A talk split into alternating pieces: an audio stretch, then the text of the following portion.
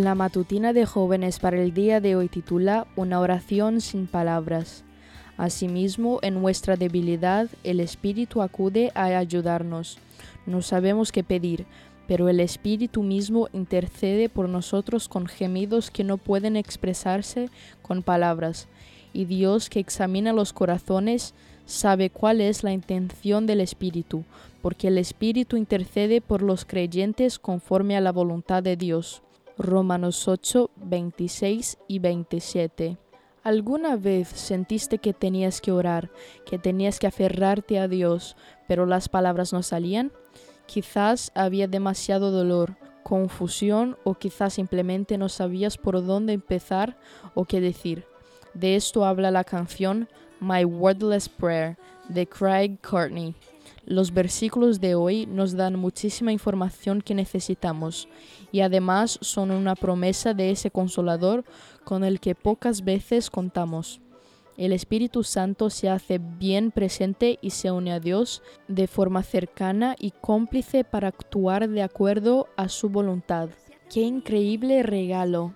Los colegios de traductores de los diferentes países estipulan precios elevados para el empleo de intérpretes, para asegurarse de que los diferentes mensajes y decisiones lleguen de forma más limpia posible a su receptor en la lengua que entiende. Y nosotros tenemos al mejor intérprete de forma gratuita disponible en cada momento del día. ¡Qué intercesor maravilloso! Uno que no solo entiende lo que decimos y conoce la lengua del Padre, sino que adapta el mensaje para obrar en nuestro favor Nadie puede pagar eso, o mejor dicho, Jesús ya lo pagó. Aunque orar aprendemos orando, hay muchísimas cosas que podemos tener en cuenta para hacer de nuestra vida de oración algo mucho más provechoso y poderoso para nosotros y para los que nos rodean. Te recomiendo que además de orar más, dediques tiempo a leer sobre la oración y a poner en práctica los consejos inspirados para estar en mayor sintonía con la Trinidad.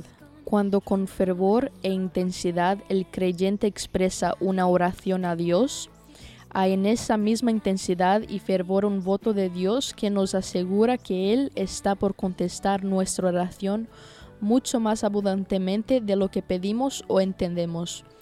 No solamente debemos orar en el nombre de Cristo, sino por la inspiración y motivación del Espíritu Santo las peticiones deben ofrecerse con fe ferviente, entonces llegarán al propiciatorio. Persistamos incansablemente en la oración. Esta fue la matutina de jóvenes para el día de hoy desde Bilbao.